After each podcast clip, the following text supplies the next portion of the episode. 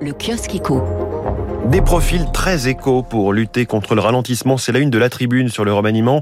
Le nouveau casting de l'Élysée fait la part belle au secrétariat d'État rattaché à l'économie, sans parler de l'arrivée de Laurence Boone, qui était chef économiste de l'OCDE. Tout cela venant muscler le gouvernement, écrit le journal. L'exécutif muscle Bercy, titre également Le Monde, qui s'arrête aussi sur le parcours de Laurence Boone, de Barclays à l'Europe. Le remaniement et les dossiers brûlants pour Bercy, je vous en reparle dans les spécialistes à 7h40. La France face au spectre de la flambée des prix de l'énergie. C'est la une du Figaro Économie.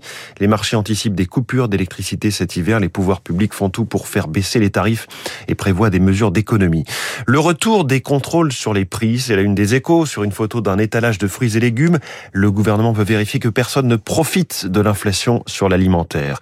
Dépenses, la Cour des comptes tic, Bercy assume, c'est en une de l'opinion. Avertissement de la Cour des comptes sur le budget, titre Le Figaro, elle dénonce des entorses aux principes budgétaires.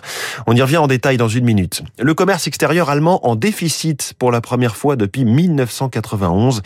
C'est-à-dire dans les échos, le pays a affiché un léger déficit commercial au mois de mai d'un milliard d'euros.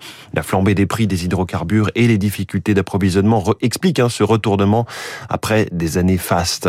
À lire aussi dans le Figaro, les nouveaux tarifs du lait de Sodial créent des remous. La révision du prix du lait payé par cette grande coopérative fait gronder ses membres, les éleveurs, mais aussi ses concurrents, puisqu'elle achète désormais pour 420 euros les 1000 litres, tandis que Danone, Bell, Lactalis, Savencia ou Agrial sont entre 433 et 450 euros les 1000 litres. Et puis Deezer fait entendre sa musique à la bourse, c'est-à-dire dans la croix, la plateforme de streaming musical doit entrer sur les marchés aujourd'hui avec le soutien de prestigieux investisseurs distancés par Spotify. Deezer mise sur la croissance du marché et une stratégie ciblée de développement.